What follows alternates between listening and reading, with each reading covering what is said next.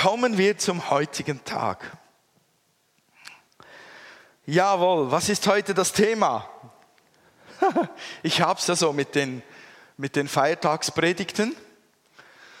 Ähm, und ich kann nicht anders. Ich möchte euch wieder ein wenig herausfordern, auch mich selbst. Äh, ich habe die Predigt auch für mich selbst wieder bearbeitet.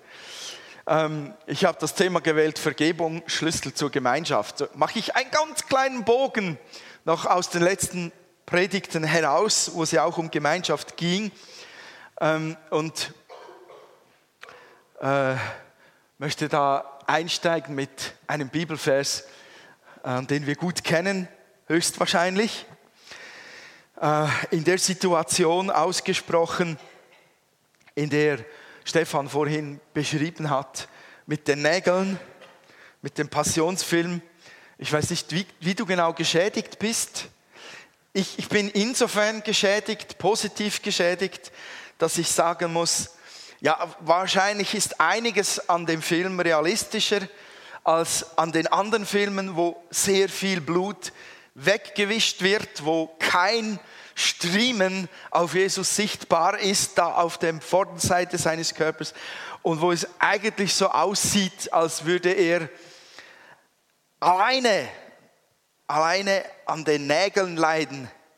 Aber vorher wurde er ausgepeitscht, er wurde verhöhnt, er wurde gestoßen, er wurde wirklich geplagt. Also vielleicht ist der Passion die, die höchste Spitze von, von der Darstellung von Leid und, und stellt die Seite dar und die anderen Filme sind vielleicht dort, ist egal. Eines ist sicher, die Situation, in der Jesus das sagte, war außergewöhnlich und ich habe mich zurückgehalten, diesen Ausschnitt aus dem Film zeigen zu wollen weil es war mir ganz nahe, weil diese Worte gehören in einen Kontext hinein, in eine Situation hinein. Und wenn man die Situation versteht und sieht, dann begreift man auch, wie, wie gewaltig diese Worte sind. Weil wir wissen alle, Jesus war ausgepeitscht worden, er war ge, geplagt worden, man hat ihm eine Dornenkrone aufgesetzt, man hat ihn bespuckt, man hat ihn geplagt. Äh, er war so schwach, dass er ähm, diesen Holzstamm gar nicht recht tragen konnte und so weiter und so fort. Und dann musste er noch das Spießruten laufen, durch die halbe Stadt machen, hinaus auf diesen Hügel. Und er, er, er litt nicht, weil er schuld war, sondern er litt, weil wir schuldig geworden sind. Und dann jagt man ihm diese Nägel durch, durch die Arme und Beine. Vermutlich hat man ihm noch die Schultern ausgerenkt äh, damit sie ein wenig schneller sterben. Das Ganze nicht allzu lange dauert, weil mit ausgerenkten Schultern bekommt dann der Körper keine Chance mehr, sich abzustützen und man erstickt viel schneller. Ähm, und in dieser Situation, stellt euch das mal bildlich vor, wenn es geht, sagt er, steht er ein in dem Dienst, in dem er schon immer stand als Priester, als Opferlamm steht er ein und sagt, bittet seinen Vater, vergib ihnen, denn sie wissen nicht, was sie tun. Das ist eigentlich die Erfüllung einer Prophetie, die 745 Jahre vorher ausgesprochen wurde in Jesaja Kapitel 53, Vers 12. 745 Jahre vorher ungefähr denn er trug die Sünden von vielen, hat für die Übeltäter gebetet. Es war eine Ankündigung auf den Messias, was er tun wird. Und Jesus hat wirklich gelitten, wie niemand sonst litt. Und gleichzeitig setzt er mitten in diesem Leid das um, was er selbst immer gepredigt hat. Zum Beispiel in Lukas 6, 37 sagt er, vergebt, so wird euch vergeben. Ich finde das gewaltig an Jesus. Der hat eben nicht nur schöne Worte gemacht, der hat das ausgelebt. Und zwar in extremis. Also wirklich an einem Punkt, wo er alles Recht gehabt hätte zu sagen, nein, so geht ihr mit mir nicht um. Mitten in der Situation sagt er zu seinem Vater, vergib ihnen, denn sie wissen nicht, was sie tun. Und wisst ihr, wenn ich mir das anschaue, das sind ja, das ist der Einsatz der letzten Worte Jesu. Und wie gesagt, wenn Sterbende nochmal den Mund öffnen und noch was sagen, dann hört die Familie, die Verwandten, Bekannten, die Freunde, die da sind, sehr gut zu. Die letzten Worte eines Sterbenden waren früher sogar Gesetz. Wenn er seinen letzten Willen weitergab, bevor er die Augen schloss, war das Gesetz. Das hatte man zu befolgen. Und wir können gar nicht genug Gewicht darauf legen, auf die letzten Worte Jesu und auf ein solches Wort. Es muss enorm wichtig sein, dass uns vergeben wird. Vergebung muss absolut zentral sein. Ja, wir wissen ja das schon. Deshalb hängt er ja am Kreuz, oder? Aber Vergebung ist, bin dem ein wenig nachgegangen und habe festgestellt, Vergebung durchdringt die Nöte, gerade auch von Beziehungen, so enorm tief und breit, dass mir scheint, Vergebung ist eines der größten Probleme oder eine der größten Herausforderungen die die Menschen überhaupt kennen. Vergebung zu bekommen oder Vergebung auszusprechen, ist eine der größten Nöte, die die Leute haben. Dass wenn manchmal jemand mir vergibt, das ist für mich wie, boah, das löst mich manchmal aus Krämpfen oder aus, aus, aus Situationen heraus. Das befreit mich richtig, richtig gehend zu einem neuen Aufatmen. Vor allem, wenn meine Frau mir vergibt und die muss mir oft vergeben. Wisst ihr, Beziehungen, jedes, jede Gemeinschaft lebt von Vergebung. Die Beziehung zu Gott lebt von Vergebung. Sie ist basiert auf Vergebung. Ohne Vergebung, die uns von Gott trennt, die, die, die die Schuld vergibt, die Schuld, die uns von Gott trennt, ohne Vergebung, keine Chance für eine Beziehung zu Gott. Keine Chance. Wäre das nicht zentral am Kreuz geschehen, dass Jesus uns die Vergebung erkauft, geschenkt, gelöst hat, freigesetzt hat, keine Chance. Wir könnten hier singen, bis wir heiser sind. Keine Beziehung zu Gott. Und Beziehungen leben von Vergebung. Verletzungen erleben wir nur in der Gemeinschaft, in der Regel, in der Form, wie wir sie gut kennen. Nur in Beziehung zu anderen Menschen werden wir verletzt. Also, größtenteils. Du musst schon ziemlich krank sein, wenn du dich selbst verletzt. Du musst vielleicht sehr leiden, wenn du dich selbst verletzt, besser gesagt. Vielleicht ist deine Not so groß, dass du dich selbst verletzt. Aber in der Regel sind Beziehungen eigentlich ein Nest, eine Brutstätte für Verletzungen. Und somit wird automatisch Vergebung zum großen Thema. Leute beleidigen uns, die hören uns nicht zu, die respektieren uns nicht, die enttäuschen uns, die gehen nicht auf uns ein. Das ist ein Satz, den ich viel höre. Meine Frau oder mein Mann geht gar nicht auf mich ein. Das verletzt mich so. Dort ist der Anfang, der zerstört ganze Ehen, ganze Familien. Vergebung ist der Ausgangspunkt für eine gesunde Seele, für eine befreite Seele, für eine gesunde Gemeinschaft. Jesus litt unsäglich nicht nur körperlich, sondern auch seelisch, weil die ganze Schuld aller Menschen auf ihm liegt und alle Gemeinheiten plus die Strafe, die wir alle verdient hätten, aufgrund von unserer Schuld, die liegt auf ihm. Auch die Schuld, die wir anderen eben dann, äh, die wir durchs Handeln an anderen auf uns laden. Und er denkt nicht an sich. Das ist mir auch eingefahren. Jesus denkt dort hängend nicht an sich, sondern er denkt an die anderen, die ihm das gerade angetan haben.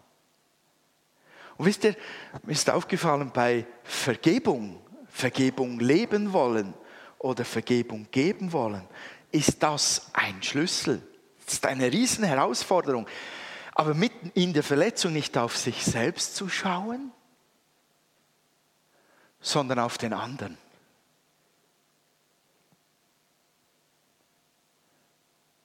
Das ist extrem schwierig, weil ich bin ja verwundert, oder? Ich bin der, der leidet. Ich bin der Arme oder die Arme. Mir geht's doch schlecht. Leute, das hätte Jesus alles sagen können.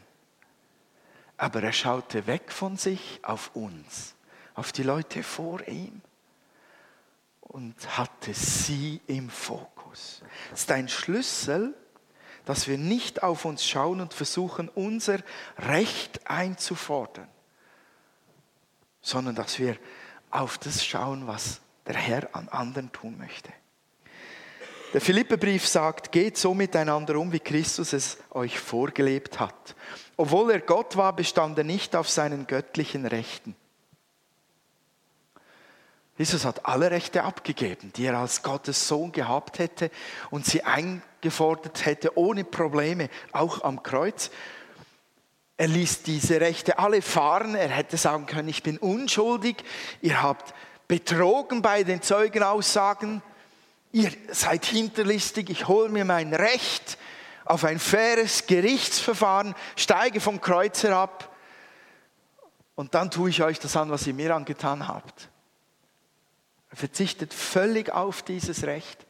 Und er hängt auch nicht da voller Selbstmitleid und bejammert sich, sondern er schaut auf die anderen. Das ist schon gewaltig. Das ist unser Beispiel. Wollen wir so werden wie Jesus? Joho, kommt ein schnelles Amen. Also wenn ich das sehe, merke ich, wie ich zwar schnell Ja sage, aber innerlich sage, boah, das ist mir fast zu viel. Ich habe auch schon gesagt, ich lasse mich nicht nochmal verletzen. Ich halte doch nicht die andere Backe nochmal hin. Das geht doch nicht. Wie geht der mit mir um? Ist der nicht ganz dicht? Ich bin doch hier der Pastor.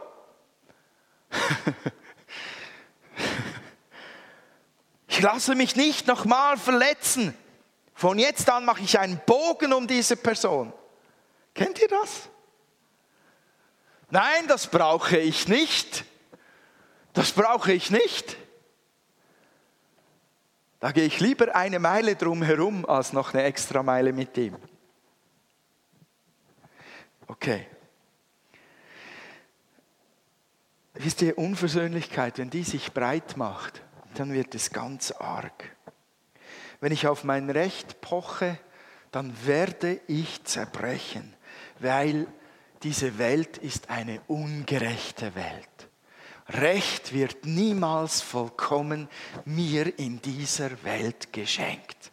Da könnt ihr, ich sag's euch, euch das abschminken.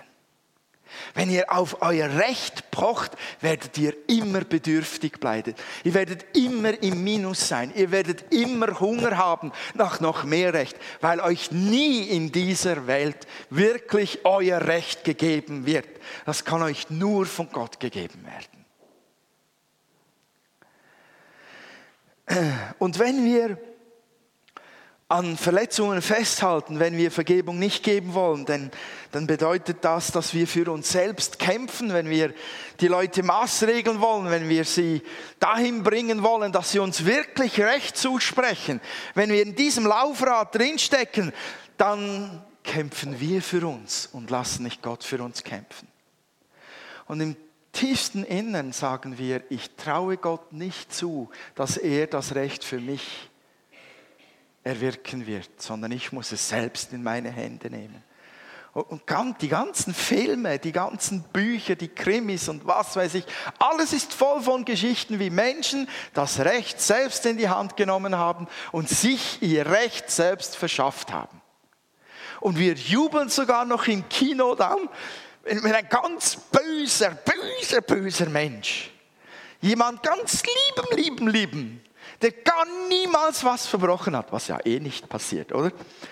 Etwas angetan hat und dann kann der sich rächen und kann sein Recht nehmen. Da jubelt man. Die Welt ist wieder in Ordnung, das Recht ist wieder hergestellt. Gut, gute zwei Stunden selbst in die Hände genommenes Recht. Wenn ich aber Vergebung leben möchte, dann nehme ich Gott, vertraue ihm, dass er das Recht wird wirken, dass er dafür wird schauen, dass ich nicht zu kurz komme. Gut, wenn wir Vergebung leben wollen, müssen wir wissen, warum wir vergeben sollen. Das erste ist, weil Gott uns vergeben hat. Das ist das allererste. Er, hat Jesus in die Welt gesandt, er hat ihn ans Kreuz gehen lassen, damit uns von Gott her vergeben werden kann. Und die Bibel sagt dann ganz klar, wie der Herr euch vergeben hat, so vergebt auch ihr in Kolosser 3,13. Nur, weißt du, dass dir vergeben wurde? Hast du das erlebt? Von Gott her, dass du die Vergebung hast, hast du das erlebt? Weil das ist die Basis. Wenn du nicht weißt, wenn du dich das, das nicht erlebt hast, wenn du dieses Gefühl und dieses Wissen nicht kennst, diese Entlastung, mir ist vergeben worden. Zwischen mir und Gott steht gar nichts mehr. Der schaut nie mehr böse auf mich. Der ist nie mehr verärgert über mich, weil mir vergeben wurde.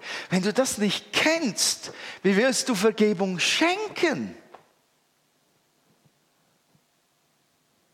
Wir werden große Mühe haben, anderen zu vergeben, wenn wir nicht mal, darf ich es so sagen, die süße Frucht von Vergebung erlebt haben an uns.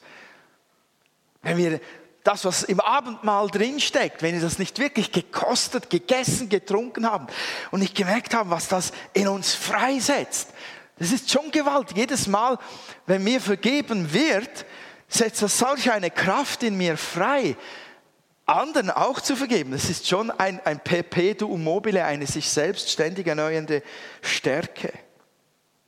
Und so oft hacken wir auf Leuten rum in unserer Umgebung und sagen, der sollte mir doch endlich vergeben. Aber die haben Vergebung gar nicht erlebt, schon gar nicht die von Gott. Gerade wenn Eheleute, der eine Teil nicht an Gott glaubt und die Vergebung von Gott nicht erfahren hat, wie will der dir Vergebung geben, wenn er diese Vergebung nie geschmeckt, gerochen und erlebt hat? Die wichtigste Vergebung, nämlich die von Gott zu dir. Tja, vielleicht sagst du auch manchmal, ich will dieser Person auch gar nicht vergeben, wenn du so richtig verletzt bist, denn sie hat es gar nicht verdient. Das ist ein anderer Punkt. Hatten es die, die Mörder von Jesus verdient, dass er ihnen vergibt? Die Soldaten hätten sagen können, wir haben ja nur unseren Job getan, oder? Die haben ihn gar nicht um Vergebung gebeten, weil sie eben nur ihren Job getan haben. Und trotzdem hat er ihnen auch vergeben. Es, es funktioniert nicht. Vergebung, wenn wir nur daran denken, wer hat sie verdient. Und sie funktioniert nicht, wenn wir nur denen vergeben, die uns um Vergebung bitten. Sondern Vergebung ist größer. Die Haltung, die Jesus hatte, war größer. Er vergab, wo man nicht darum bat. Und er vergab, wo es niemand verdient hätte. Der zweite Grund, warum wir vergeben sollten, ist, weil wir uns selbst lieben. Ich nehme an, dieser Punkt wird ein sehr angenehmer sein zum Zuhören. Da gibt es viele Nicker. Bis jetzt seid ihr noch nicht ganz so einverstanden gewesen. Sehe ich doch. Nein. Wisst ihr, dass Ärgernisse, Zorn und Groll und Bitterkeit und Unversöhnlichkeit uns immer an einem Punkt gefangen halten? Und wisst ihr, wo dieser Punkt ist? In der Vergangenheit. Wenn, ich kenne das selbst, ich, ich bin so ein Typ, der kann sich furchtbar ärgern. Ich würde am liebsten eigenhändig den Wagen vom Behindertenparkplatz wegtragen, der dort nichts zu suchen hat. Da kann ich mich, inzwischen, in der Zwischenzeit habe ich mich sehr beruhigt. Es sind nur noch so 10, 15 Minuten, wo ich einen roten Kopf habe, wenn ich sowas sehe und mein Puls dann so auf 195 ist. Es sind nur noch wenige Minuten, aber ich kann mich so ärgern. Und Ungerechtigkeiten, die tun mir so weh. Ich musste mich schon so oft beherrschen, nicht bei gewissen Leuten anzutanzen, die meiner Tochter oder meinen Töchtern und meinem Sohn was angetan haben und sie selbst in den Senkel zu stellen, kann mich wirklich furchtbar ärgern. Und ich weiß ganz genau, was es heißt, sich ständig zu ärgern. Der Puls ist hoch, der Blutdruck ist hoch, ich schwitze, ich kann keine klaren Gedanken äh, fassen, ich rotiere, ich nerve meine gesamte Umgebung. Meine Frau sagt in der Regel irgendwann mal, geht's noch? Jetzt reg dich doch nicht so auf. Ich stecke in der Vergangenheit fest. Ich komme nicht vorwärts, komme nicht vom Fleck, wenn ich mich in dem drin wälze, in Bitterkeit, in Groll, in Wut, in Zorn, in Unversöhnlichkeit. Ich bleibe in der Vergangenheit. Und das Verrückte ist, wenn ich noch daran festhalte, wenn ich nicht vergeben möchte, dann tue ich etwas ganz Furchtbares mir selbst an. Ich gebe die ganze Zeit dem anderen oder der anderen Person oder dem Ereignis, das mit dem Ärger verbunden ist, ständig neues Futter, mich wieder neu zu ärgern. Nicht nur in der Vergangenheit, sondern im Jetzt und auch in der Zukunft. Wenn ich mich weiter ärgere, weiter unversöhnlich lebe, hole ich die ganze Zeit diese Verletzung nach. Also das wäre,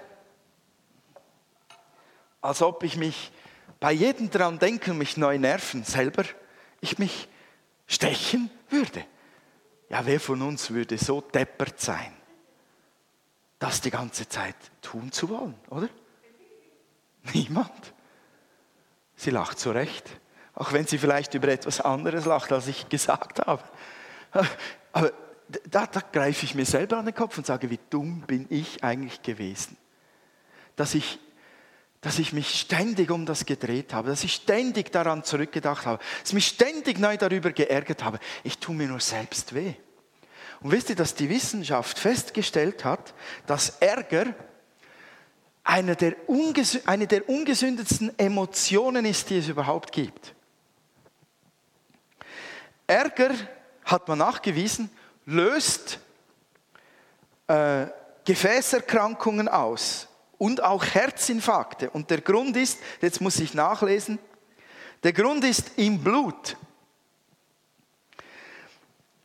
Unsere negativen Gefühle wirken sich auf unser Blut aus und unser Blut transportiert dann vermehrt Entzündungsstoffe an wesentliche Organe, zum Beispiel das Herz oder den Magen. Und dann können diese Entzündungsstoffe an den Orten eben ein Herzinfarkt auslösen oder auch ein Magengeschwür. Kennt ihr den Satz? du nervst mich. Nervst mit dir ist im Fall. Genau, diesen Satz sage ich öppe dir. sage ich hin und wieder auch mal. Wisst ihr, dass da viel Wahrheit drin steckt? Manche werden nervenkrank, weil die anderen sie so nerven.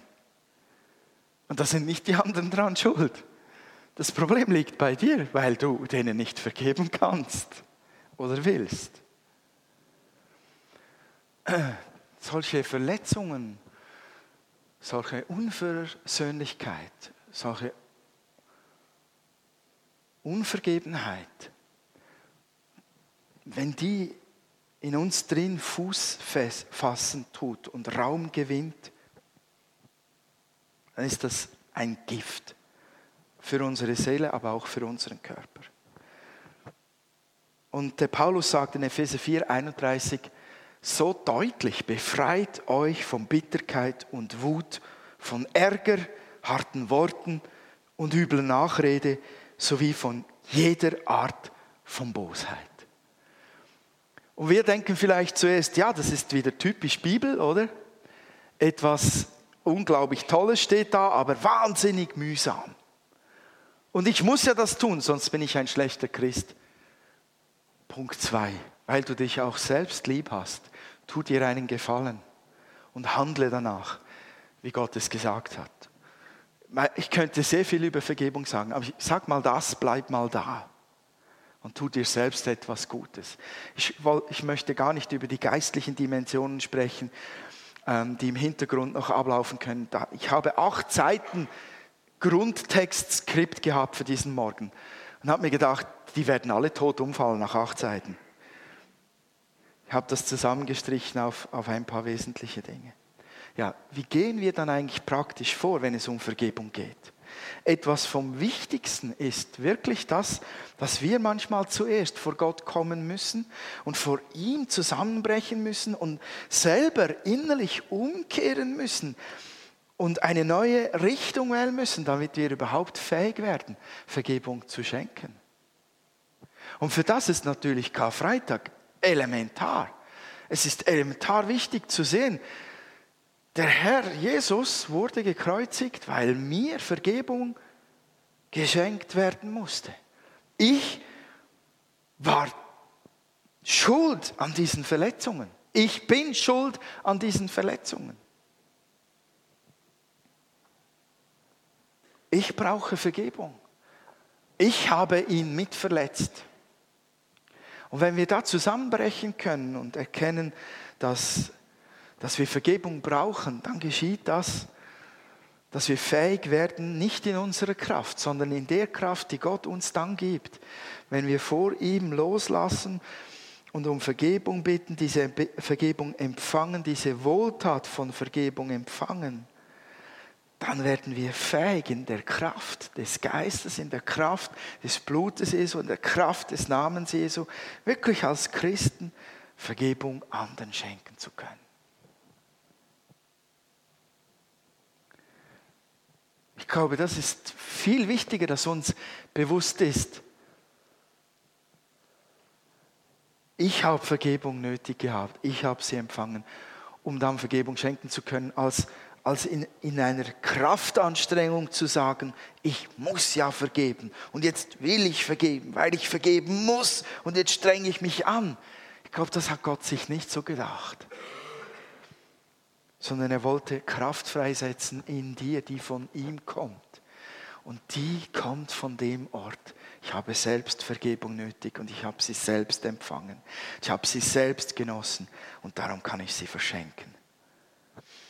Ja, wir, wir können praktisch vorgehen. Keine Angst, es sind zwar vier Schritte, aber sie sind relativ schnell durch. Indem wir die Person, die uns verletzt hat, von Vorwürfen freisprechen. Wisst ihr, Vorwürfe funktionieren ja so gut. Man erzählt dem anderen, weißt du, was sie getan hat? Oder weißt du, was er gesagt hat? Weißt du, was sie ge gemacht hat? Und dann werden die ganzen Vorwürfe werden da schön breit geschlagen und die Vorwürfe ausgetragen, ausgelegt. Und dann schaut man die an und am Schluss möchte man doch hören, du hast völlig recht, das ist eine doofe Nuss. Sie hat es verdient, dass wir uns gemeinsam über sie aufregen. Ha, jetzt hat sie es.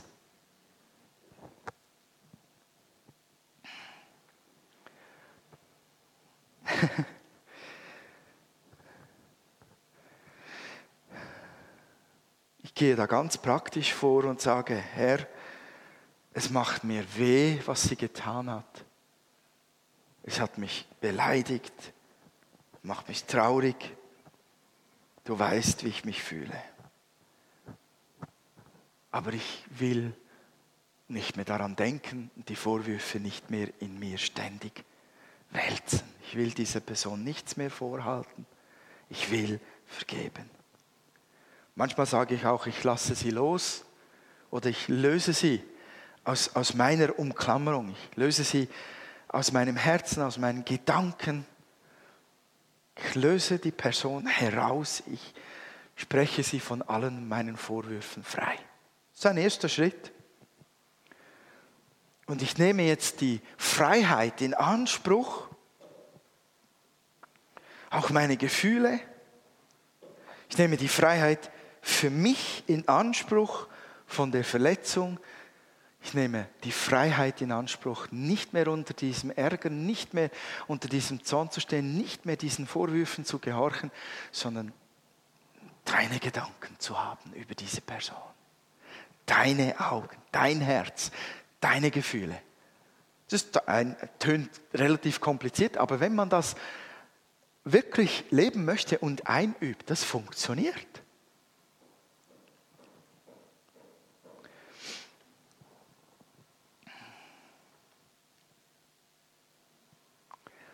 Wenn wir bei den Vorwürfen dabei bleiben, wenn wir die immer festhalten, dann halten wir an der Verletzung fest und suchen irgendeinen Grund, vielfach auch, warum das, das geschehen ist. Wir sind ja auch so als Schweizer funktionieren wir so, wir wollen wissen, warum hat sie das gesagt. Wir wollen es total nachvollziehen können. Und wenn wir es dann verstehen, dann werden wir erst fähig sein zu vergeben. Das muss nicht so sein. Wir können auch ohne zu begreifen, warum und wieso, Vergebung schenken und Vorwürfe aus der Welt schaffen. Das zweite ist auf Rache verzichten. Wir haben ein Gesetz in der Schweiz. Verschiedene Gesetze, Straßenverkehrsgesetz, ein Zivilrecht, auch ein Wirtschaftsgesetz, wir haben ein Bankengesetz und so weiter. Bei uns ist relativ viel gesetzlich geregelt. Und das heißt, wenn es Gesetze gibt, kannst du sie auch brechen. Und wenn du sie brichst, dann wird dieses Gesetz auf dich angewendet und du wirst aufgrund von deinem Fehlverhalten bestraft. Man könnte sagen, der Staat darf offiziell sich an dir rächen, wenn du bei Rot über die Ampel fährst. Ja, das ist so. Das darf der Staat tun, weil es Gesetz ist. Jetzt wie ist es aber zwischenmenschlich? Wie ist das in der Gemeinde bei uns? Wenn mich der Edwin beleidigt,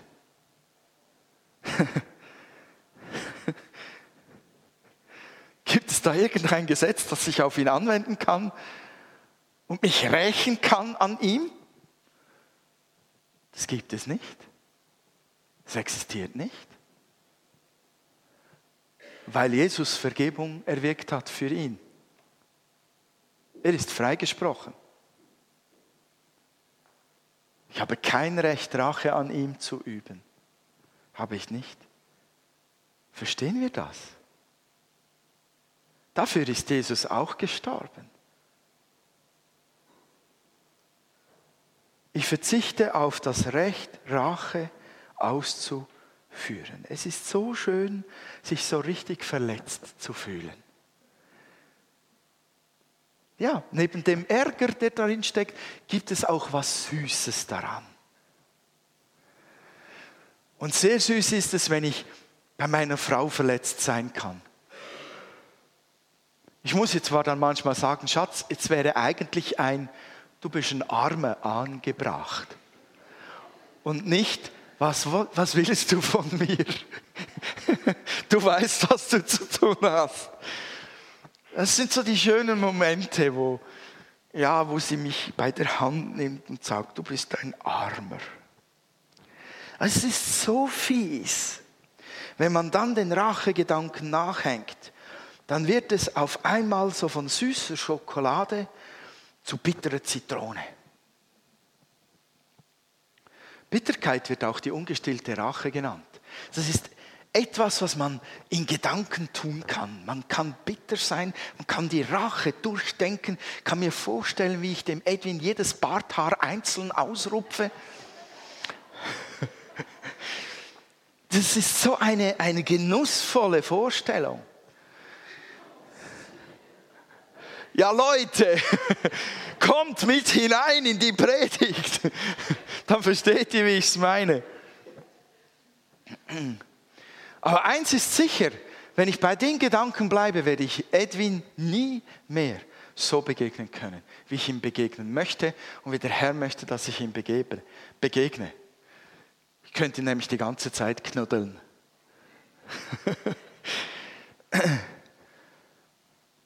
verzichtet auf jede Form der Rache, nicht nur die ausgeführte, auch die ausgedachte.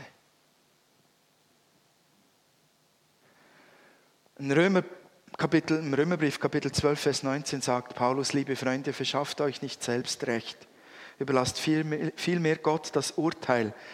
Denn er hat ja in der Heiligen Schrift, Schrift gesagt, es ist allein meine Sache, euch zu rächen. Ich, der Herr.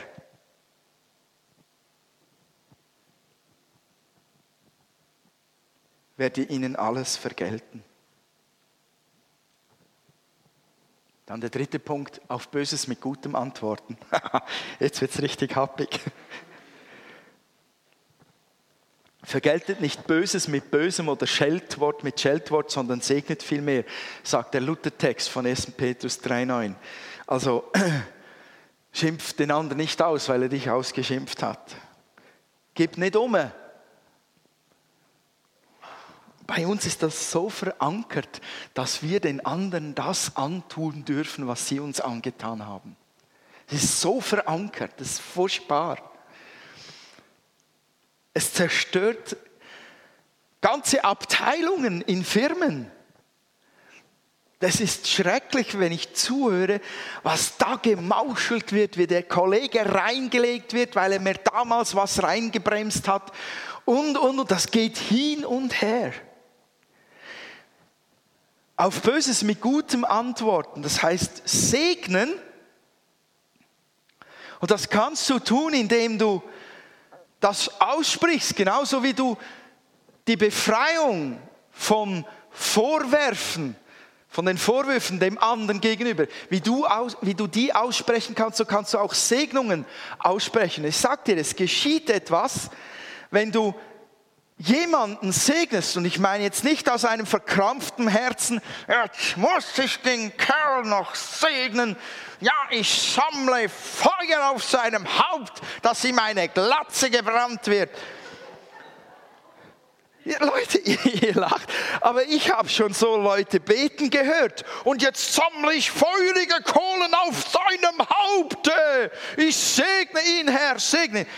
Also ich frage mich schon, was sich der Herr dann in dem Moment gedacht hat. Und auch ich war mal so wütend auf jemanden, dass ich so gesegnet habe, muss ich dazu sagen.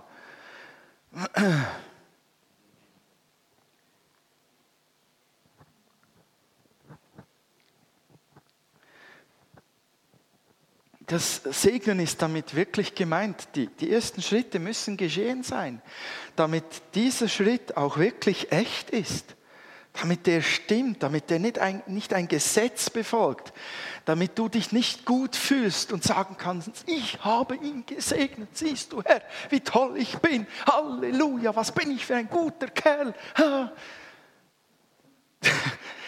Ihr wisst, was ich meine. Das muss echt sein.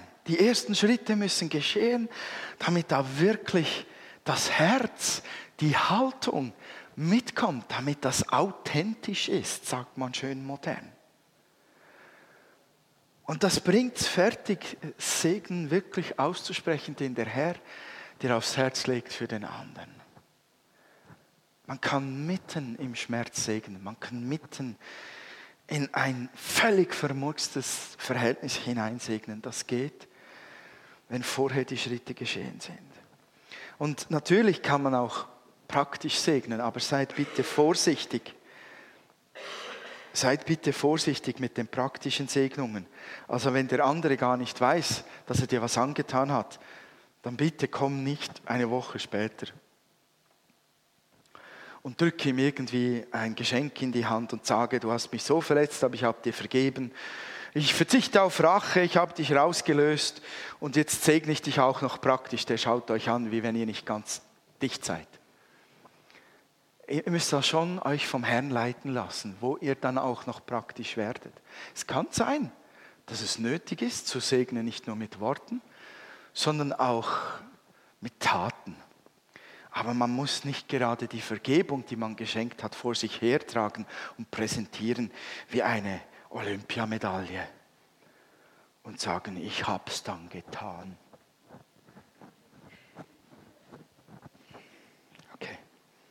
Der letzte Schritt, Oh, das ist nicht schön, unge ungebrochen. Okay.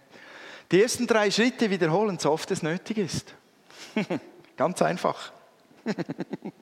ich hasse übrigens den Satz. Ganz einfach. Du musst einfach nur vergeben. Das kann ich nicht ausstehen, weil da in Vergebung, da ist so ein tiefer Prozess und da liegt manchmal so schweres Zeug vor, dass so ein Satz, du musst halt einfach vergeben, für mich so unprofessionell, so oberflächlich, so unreif daherkommt. Das ist wirklich eine Herausforderung. Je nachdem.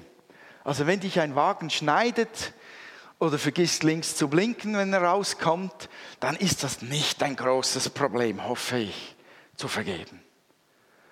Aber wenn ein, der Ehepartner 20 Jahre lang immer etwas antut und man es ihm schon 15 Mal gesagt hat, das verletzt mich, und er immer noch seinen Kopf durchdrückt, dann kann das schon eine Wunde geben, die gigantisch ist. Und da ist da ist dann schon was gefordert. Jesus hat nie gesagt, dass es einfach ist zu vergeben.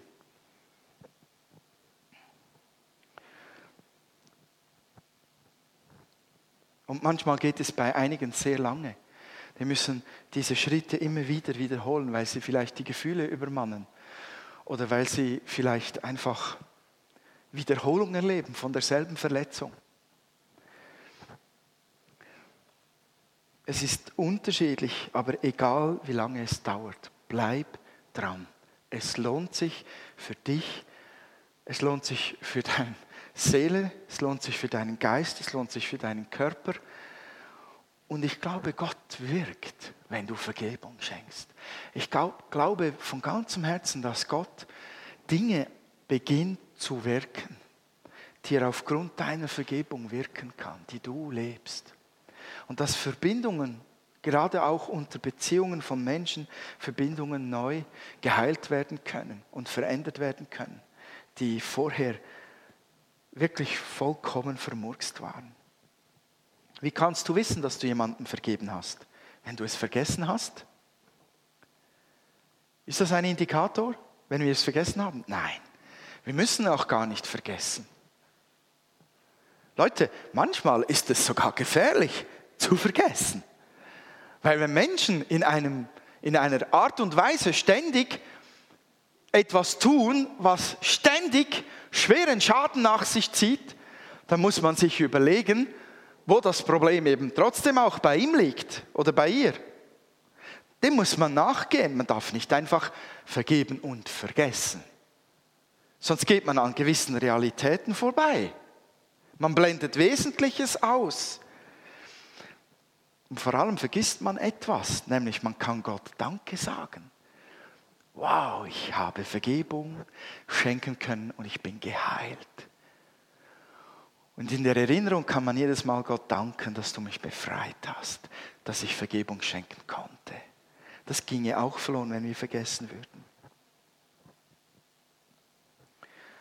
Das Ziel ist es, dass wir uns nicht mehr schmerzhaft an die Verletzung erinnern, das Ziel ist es, wenn es wieder präsent ist, dass wir erneut uns entscheiden, loszulassen und Vergebung zu bestätigen. Wir müssen nicht gerade, weil uns der Schmerz nochmal trifft, müssen wir nicht gerade wieder den ganzen Prozess durchgehen, sondern wir können einfach sagen, Herr, ich habe es bei dir hingelegt, ich habe vergeben, ich möchte deine Gefühle und deine Gedanken haben.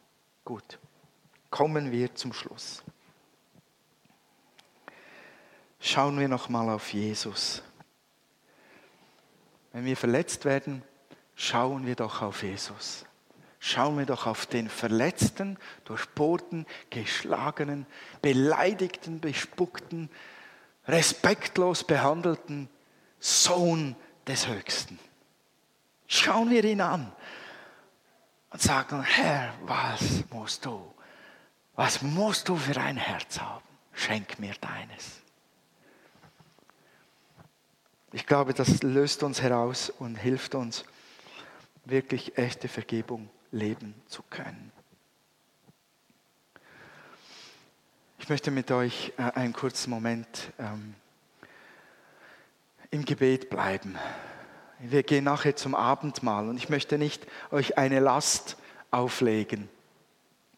Wir dürfen ja frei zum Abendmahl kommen. Stefan sagt sicher noch einiges dazu. Aber ich möchte schon, dass wir aufgrund der Predigt, nicht, nicht alleine aufgrund vom Abendmahl, sondern aufgrund von dem, was Jesus uns vorgelebt hat an Karfreitag, dass wir uns fragen, wo lebe ich in Unversöhnlichkeit? Wo habe ich noch nicht Bereitschaft zum Vergeben? Und ich möchte dich einfach einladen, wenn es dein Herzenswunsch ist, dass dort drin etwas geschieht, sich etwas verändert, dann bitte den Herrn einfach darum, dass er dir hilft. Der wird es tun. Der wird dir die Augen öffnen. Der wird dir das Herz bewegen. Der wird dir Gnade schenken.